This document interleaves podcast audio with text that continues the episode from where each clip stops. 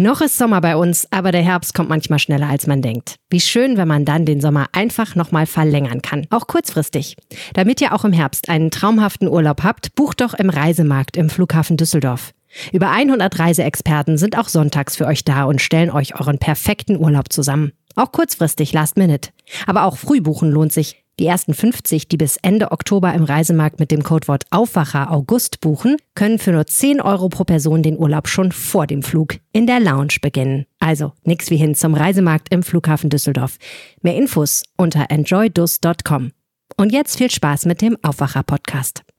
Die SPD will wissen, ob man die Lage nicht hätte retten können mit speziell geschulten Kräften. Sie wollen wissen, unter welchen Bedingungen diese Maschinenpistole mitgenommen und zum Einsatz gebracht werden kann. Und ob die Landesregierung nicht doch Bedenken hat, wenn immer zwei Polizeibehörden in solchen Fällen wechselseitig gegeneinander ermitteln. Nach dem Tod eines 16-Jährigen durch Polizeischüsse letzte Woche in Dortmund sind nach wie vor viele Fragen offen. Die NRW-SPD fordert umfängliche Aufklärung vom Innenminister und dass die Sicherheitspolitik umstrukturiert wird. Mehr Infos gibt es in dieser Folge. Bonn Aufwacher. News aus Bonn und der Region, NRW und dem Rest der Welt. Und wir sprechen in diesem Aufwacher über die prekäre Parkplatzsituation rund um den Flughafen in Düsseldorf. Ich bin Wiebke Dumpe. Hi, schön, dass ihr dabei seid. Los geht es mit den Meldungen aus Bonn und der Region. In Brühl ist ein ICE falsch abgebogen und hat den Bahnhof da am Wochenende für mehrere Stunden lahmgelegt. Um kurz vor 20 Uhr ist der Samstagabend auf ein Gleis gefahren, das nur für Güterzüge ist. Weil die mit Diesel fahren, gibt es da keine Oberleitungen und der Zug kam schnell zum Stehen. Wie es dazu gekommen ist, weiß die Deutsche Bahn bis jetzt nicht. Fest stehe aber, dass es ein menschlicher Fehler gewesen sein muss. Verletzt wurde dabei niemand, der Zug war leer, aber es entstanden Schäden am Zug und an der Oberleitung. Die Geschäfte in Bonn sollen Energie sparen. Der Einzelhandelsverband Bonn-Rhein-Sieg-Euskirchen hat seinen Mitgliedern dafür eine Liste mit vielen Tipps zugeschickt. Manche Geschäfte machen das schon und lassen zum Beispiel das Licht im Schaufenster aus, heizen weniger oder schalten zeitweise die Rolltreppen ab. Auch beim Bundesrechnungshof in Bonn soll Energie gespart werden. Ein komplettes Gebäude der Behörde soll für mehrere Monate gar nicht genutzt werden, damit die Heizung ausbleiben kann. In Bonn haben einige Autobesitzer Mittwochmorgen platte Reifen gehabt. Unbekannte hatten laut Polizei in der Nacht die Luft aus Reifen von mindestens vier Geländewagen gelassen. Die klimaaktivistische Gruppe The Tire Extinguishers hat sich auf Twitter dazu bekannt. Die Aktivisten hinterließen Flugblätter an den Autos, auf denen sie Sofortmaßnahmen zur Senkung der Emissionen aus dem Straßenverkehr forderten. Die Aktion ist strafbar. Laut Polizei wird wegen Sachbeschädigung ermittelt. Und von Bonn und der Region geht es jetzt nach Dortmund. Vor anderthalb Wochen ist in Dortmund ein 16-Jähriger bei einem Polizeieinsatz getötet worden. Er soll wohl erst angekündigt haben, sich was anzutun, und dann soll er aber mit einem Messer auf die Einsatzkräfte losgegangen sein. Daraufhin fielen sechs Schüsse mit einer Maschinenpistole. In dem Fall kommen immer mehr kleine Details ans Licht und die SPD, die will jetzt vom NRW-Innenminister Reul wissen, was ist da eigentlich genau passiert. Was sie genau fordert und was wir bisher wissen, bespreche ich jetzt mit Sina Zerfeld aus der Landespolitikredaktion. Hi Sina, herzlich willkommen im Aufwacher. Hallo. Die SPD sagt ja jetzt, der Fall hat eine politische Dimension bekommen. Kannst du mal erklären, was sie genau damit meint?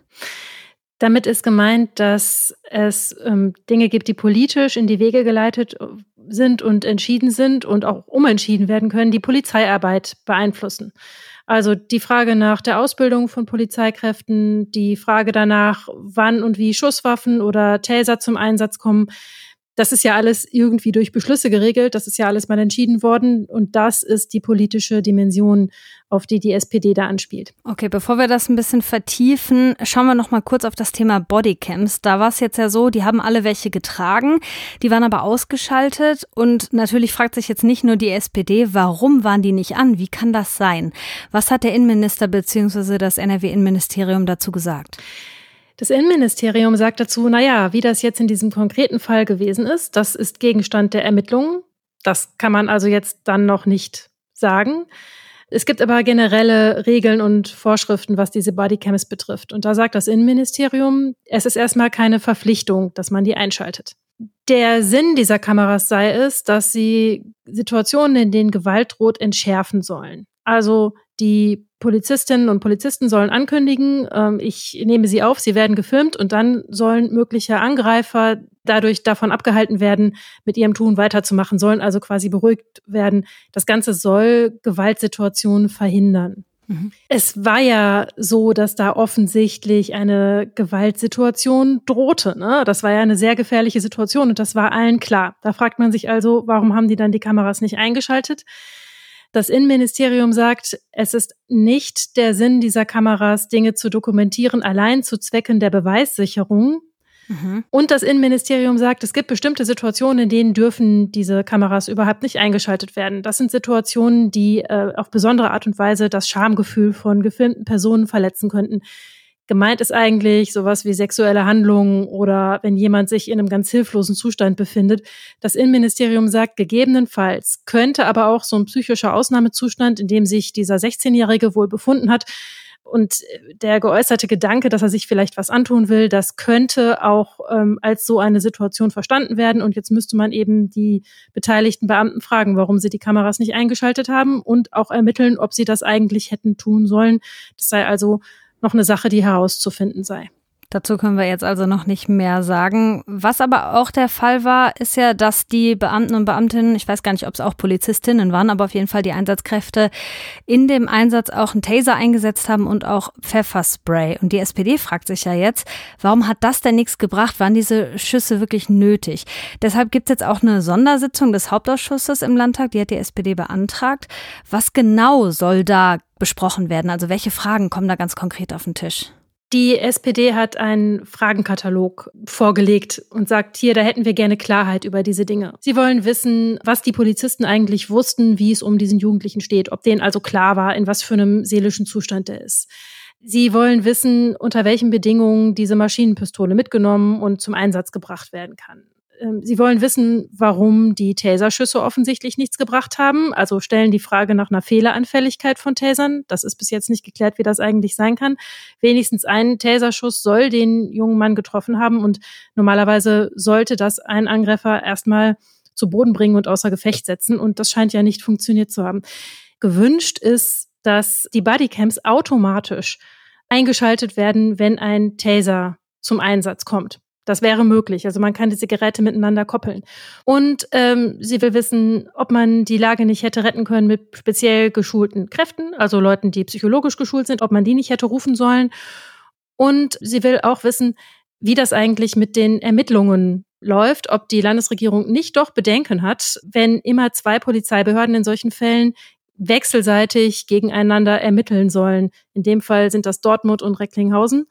Und da, das steht in der Kritik, dass es genauso geregelt ist. Da ist ja der Stichpunkt Befangenheit, ne? Also, dass eine Behörde die andere vielleicht decken könnte. Gibt es denn einen Vorschlag, wie man das anders lösen könnte in Zukunft? Ja, es gibt den Vorschlag, was man relativ schnell umsetzen könnte, dass einfach nicht Polizeibehörden, die räumlich so nah beieinander liegen und auch nicht immer die gleichen Polizeibehörden und auch nicht wechselseitig gegeneinander in Ermittlungen treten, sondern weiter auseinandergezogene Polizeibehörden ermitteln dann gegen eine jeweils andere, wenn der Fall es notwendig macht. Und äh, das ist dann im umgekehrten Fall eben nicht so. Es wird halt äh, ja Polizeibehörden werden anders ausgesucht, so nicht aufeinander festgelegt. Okay.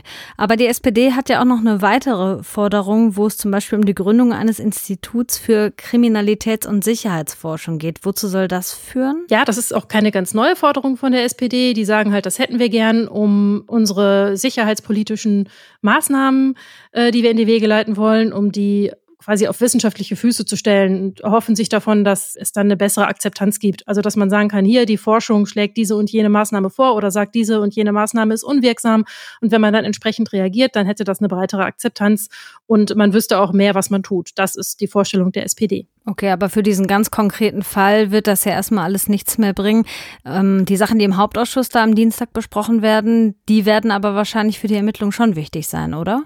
Ja, ganz bestimmt. Also da hast du natürlich recht. Diese allgemeinen innenpolitischen und sicherheitspolitischen Forderungen, das hat jetzt mit dem konkreten Fall jetzt nichts zu tun und diese außerordentliche Sitzung, die am Dienstag stattfindet, ja, da geht es um diesen ganz konkreten Fall und da soll es auch darum gehen, was bedeuten möglicherweise Erkenntnisse aus diesem Fall für die Zukunft, für andere politische Weichenstellungen. Der tödliche Polizeieinsatz in Dortmund hat die politische Debatte über die Sicherheitspolitik in NRW nochmal befeuert. Am Dienstag wird im Hauptausschuss im Landtag über den Fall gesprochen. Die Infos hatte Sina Zerfeld. Danke. Gerne. Und wenn es was Neues dazu gibt, hört ihr das natürlich hier im Aufwacher. Und wenn ihr das nicht verpassen wollt, dann abonniert oder folgt dem Aufwacher in Spotify über den Folgen-Button oder bei Apple Podcasts zum Beispiel über das Plus. So, Nächstes Thema. Die Sommerferien bei uns in NRW, die sind ja vorbei und damit dürfte es an einigen Flughäfen auch wieder etwas leerer werden. Rund um den Düsseldorfer Flughafen gibt es aber ein anderes Problem gerade. Viele kommen mit dem Auto und finden dann einfach keinen Parkplatz. Die großen Parkhäuser sind da am Flughafen meistens eh schon ziemlich ausgelastet, aber auch in Düsseldorf und in Neuss generell ist es gerade echt schwer, was zu finden. Michael Höhing aus dem Aufwacherteam hat sich die Lage mal angeschaut. Warum ist da eigentlich so viel los, Michael? Ich meine, die Sommerferien, die sind doch rum in NRW. Ja, bei uns in NRW ja, aber wir haben aktuell zum Beispiel noch in Rheinland-Pfalz auch Sommerferien und einige kommen tatsächlich nach Düsseldorf, um von hier aus zu fliegen und die kommen dann natürlich mit dem Auto an. Außerdem gibt's hier bei uns in NRW auch viele ohne schulpflichtige Kinder, die fahren auch alle jetzt nach den Ferien, weil das ja oft ein bisschen günstiger ist. Und es sind sehr, sehr viele Urlauber aus den Niederlanden, aus Belgien, aus Frankreich hier bei uns. Und das führt dann am Ende tatsächlich zu diesem Parkplatzmangel. Der Flughafen in Amsterdam zum Beispiel, der hat aktuell Reisebeschränkungen und deshalb rigoros viele Flüge gestrichen. Die haben nämlich ein ähnliches Problem wie wir hier in Nordrhein-Westfalen. Die haben zu wenig Personal in den Flughäfen und bekommen das überhaupt nicht bewältigt. Und die haben dort die Reißleine gezogen und Flüge einfach abgesagt. Mit der Folge, viele kommen jetzt aus den Niederlanden und wollen natürlich möglichst dann nah am Flughafen parken. Wo ist es denn gerade besonders voll oder anders gefragt, wo brauche ich es vielleicht gar nicht versuchen? Ja, fangen wir mal direkt am Flughafen selbst an. 20.000 Parkplätze hat der Flughafen ungefähr und da ist die Kapazität wirklich am Limit. Das muss man sich vorstellen. 20.000. Zwischendurch sind mal ein paar Plätze frei und das steht dann auch auf den Anzeigeflächen, dass da noch Parkraum frei ist. Und dann fährst du da schön ins Parkhaus rein und dann sind die wenigen Plätze, die noch da waren, manchmal schon wieder weg. Da ist die Schranke noch gar nicht hinter dir wieder zugegangen. Und dann musst du eben suchen, suchen, suchen und fährst immer im Kreis. Was auch dann viele machen. Sie suchen sich irgendwo einen Parkplatz in Düsseldorf oder sogar in Neuss und fahren dann den Rest mit der Bahn. Das ist dann besonders doof für die Anwohner, die da wohnen. Ich sag mal, wer in der Düsseldorfer City oder in den Randbezirken mal einen Parkplatz im Wohngebiet gesucht hat, der weiß, wie schwierig das unter normalen Umständen schon ist. Und jetzt stehen da eben auch Fahrzeuge mal für ganze zwei Wochen während des Urlaubs da. Viele Niederländer sind außerdem noch auf die Idee gekommen, Park-and-Ride-Parkplätze zu nutzen. Also irgendwo an einem Bahnhof. Das Schöne ist, die kosten nichts. Äh, da haben dann Berufspendler aber das Nachsehen, weil die kriegen dann morgens da keinen Parkplatz und wissen dann auch nicht, wohin mit dem Auto, wenn sie zur Arbeit müssen. Also da ist wirklich viel blockiert. Es gibt am Flughafen noch einen großen Parkplatz, das ist der Parkplatz 13. Der liegt gut drei Kilometer vom Flughafen weg. Und da fährt man eigentlich auch mit dem Shuttlebus dann hin. Das ist für Mitarbeiter gedacht, damit die auch irgendwo parken können. Die werden dann da abgeholt und da auch wieder hingefahren. Da parken aktuell auch sehr viele Urlauber, teils auch aus purer Verzweiflung, denn irgendwo muss man ja mit dem Auto hin und man hat ja auch ein bisschen die Zeit im Nacken, wenn man da anreist. Es gibt ja auch solche Parkdienstleister, also denen kannst du dein Auto geben am Flughafen und die parken das dann sicher für so lange, wie du eben im Urlaub bist. Aber die machen ja jetzt auch Ärger, ne? Ja, und zwar schon länger. Die machen das tatsächlich im großen Stil. Die wissen, wo man Parkplätze findet, zum Beispiel in Gewerbegebieten oder auch in Neuss an der Eishalle. Da parken auch viele Fahrzeuge. Das ärgert natürlich dann die Parkplatzbesitzer. Ein Kollege hat mit der Neusser Eishalle gesprochen. Die sehen das da auch. Manchmal stehen Fahrzeuge über Nacht einfach dort. Abgesprochen ist das Ganze nicht, denn das würde ja für den Parkdienstleister Geld kosten. Das könnte man machen, eine Kooperation zum Beispiel mit der Eishalle, aber da wird nicht gefragt, da wird einfach abgestellt, das Auto. Die Städte in der Region, die wollen sich jetzt untereinander mal austauschen und überlegen, was sie da für die Zukunft tun können. Denn mein Blick in die Straßenverkehrsordnung zeigt, generell darf jeder auf einem öffentlichen Parkplatz stehen, auch zwei Wochen lang. Was würdest du Urlaubern denn raten, so für so einen entspannten Start in den Urlaub? Ja, Im Grunde drei Dinge, die wirklich funktionieren, die sind nicht wirklich überraschend. Erster Vorschlag, einfach mit dem Zug kommen. Es ist natürlich, je nachdem von wo man anreist, nicht immer einfach und bequem, aber stressfreier und günstiger als im Parkhaus zu stehen. Selbst eine ICE-Verbindung von etwas weiter her ist unterm Strich wahrscheinlich preiswerter, als wenn man da zwei Wochen lang in irgendeinem Parkhaus steht. Und für meinen Teil ich hätte auch ein ungutes Gefühl, wenn mein Auto zwei Wochen lang auf irgendeinem Park-and-Ride-Parkplatz in Düsseldorf stehen würde. Vorschlag zwei: man bucht ein Parkticket beim Flughafen Düsseldorf, das kann man vorab im Internet machen. Da bekommt man tatsächlich die Garantie für einen Stellplatz und hat sich dann auch ein bisschen die Sucherei gespart. Und Vorschlag Nummer drei ist auch ein Klassiker, zum Flughafen bringen lassen. Dann hat man einfach gar keine Sorge, wohin mit dem Auto. Man blockiert niemanden. Und äh, das Schöne ist ja, man kann sich dann auch herzlich zum Abschied umarmen und sich nach dem Urlaub auch wieder abholen lassen. Und ich finde das auch immer ganz schön, wenn im Terminal am Ende wieder jemand auf mich wartet, wenn ich nach Hause komme. Ja, das stimmt. Das mag ich auch. Dankeschön, Michael. Ja, sehr gerne. Das hier könnt ihr heute auch noch im Blick behalten. Heute entscheidet sich, ob der Kreis Düren seinen Namen behält oder ob er in Ruhrkreis Düren-Jülich umbenannt wird. Im letzten Dezember hatte der Kreistag die Umbenennung beschlossen. Ob sie aber umgesetzt wird, sollen die Menschen im Kreis bestimmen und das geht noch bis heute. Mit der Umbenennung soll die Vielfalt des Kreises besser zur Geltung kommen. Im Prozess um den Säureanschlag auf den Spitzenmanager Bernhard Günther könnte heute das Urteil fallen. Der 55-Jährige war vor vier Jahren in der Nähe seines Hauses in Hahn mit Schwefelsäure überschüttet worden. Angeklagt ist ein Mann aus Belgien. Von ihm wurden Handschuhe am Tatort gefunden mit seiner DNA. Er bestreitet die Tat. Wenn die Richter am Wuppertaler Landgericht ihn schuldig sprechen, drohen ihm mehrere Jahre Gefängnis. Kurz noch ein bisschen unnützes Wissen für hinten raus. Die DIN-Norm 476 wird heute 100 und die legt die Papierformate fest und damit auch das berühmte DIN A4-Blatt, das in allen europäischen Ländern benutzt wird. Hier kommt noch das Wetter. Der Donnerstag startet grau, am Nachmittag kommt auch die Sonne raus, gebietsweise kann es regnen und gewittern, vor allem in Westfalen. Dazu Höchsttemperaturen zwischen 24 und 27 Grad, auf den Bergen bis 22 Grad. Der Freitag wird so ähnlich. Das war der Aufwacher am Donnerstag. Mein Name ist Wiebke Dumpe und wenn ihr mögt, dann hören wir uns schon morgen wieder. Bis dahin, macht's euch schön. Mehr Nachrichten aus Bonn und der Region gibt's jederzeit beim Generalanzeiger. Schaut vorbei auf ga.de.